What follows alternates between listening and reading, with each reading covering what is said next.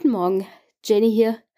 Ich wünsche euch allen ein gesundes neues Jahr. Und heute startet der Podcast noch nicht ins neue Jahr, weil ich traditionell, wenn ich von Weihnachten von der Familie zurückkomme, krank bin. Wie auch dieses Jahr. Und zwar richtig. Und das ist immer eine wunderbare Sache, so in das neue Jahr zu starten. Nichtsdestotrotz, ich versuche diese Woche noch eine Sonderfolge rauszubringen, sobald es mir besser geht. Ich habe nämlich mit Anton Pfleg noch vor Weihnachten eine Folge aufgenommen zur aktuellen Lage in Argentinien und Peru und eine Einschätzung der Lage in Peru.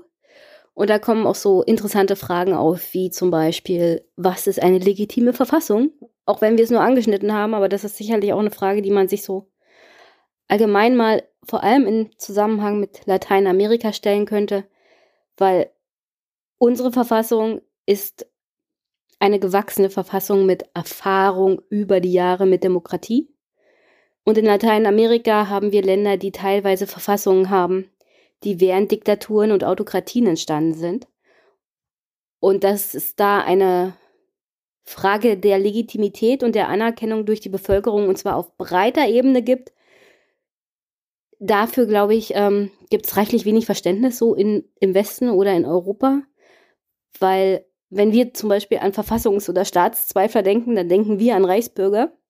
Und deswegen bin ich ganz froh, dass Anton da war und wir mal über das Thema geredet haben, Peru, weil das lässt uns sicherlich nicht los und Peru ist nicht das einzige Land, in dem das so ist.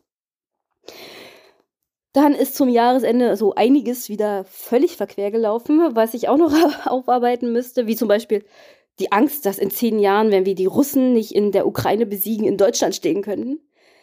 Äh,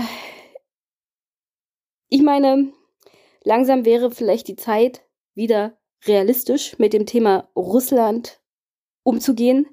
Es ist völlig absurd zu glauben, dass Russland in irgendeiner Art und Weise eine militärische Bedrohung sein könnte für Deutschland oder irgendein anderes europäisches Land in der aktuellen Verfassung. Und selbst wenn der Ukraine-Krieg vorbei ist, werden sie wirtschaftlich nicht, nicht in der Lage sein, ihr Militär wieder aufzubauen. Und wenn sie es versuchen würden, würden sie ihre Innenpolitik noch mehr destabilisieren. Also es ist völlig verquer und völlig irre.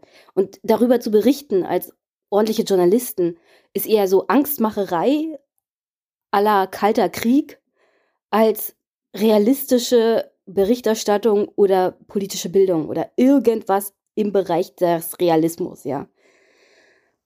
Und dann haben wir noch einen Finanzminister, der ein Wirtschaftspaket auflegt, das äh, Neoliberalismus 2.0 ist. Wir haben ja alle dieses Jahr über Großbritannien gelacht und wie sie ihre eigene Wirtschaft mit neoliberaler Ideologie völlig gegen die Wand gefahren haben. Aber das ist ungefähr das, was Christian Lindner auch vorhat. Also 2023 wird echt lustig und ich versuche, das irgendwie noch in der nächsten Folge unterzubringen. Grüße an Sebastian, der mir den FATS-Artikel geschickt hat, wo es um den internen Bericht aus dem Finanzministerium geht zu Wirtschafts- und Finanzpolitik. Ich hatte ihm versprochen, am 2. Januar die Folge rauszubringen und darüber zu sprechen. Leider wird das nichts, weil ich nicht gesundheitlich in der Lage bin. Also haltet Augen und Ohren offen, offen für die Sonderfolge diese Woche. Ich versuche sie so schnell wie möglich zu schnippeln.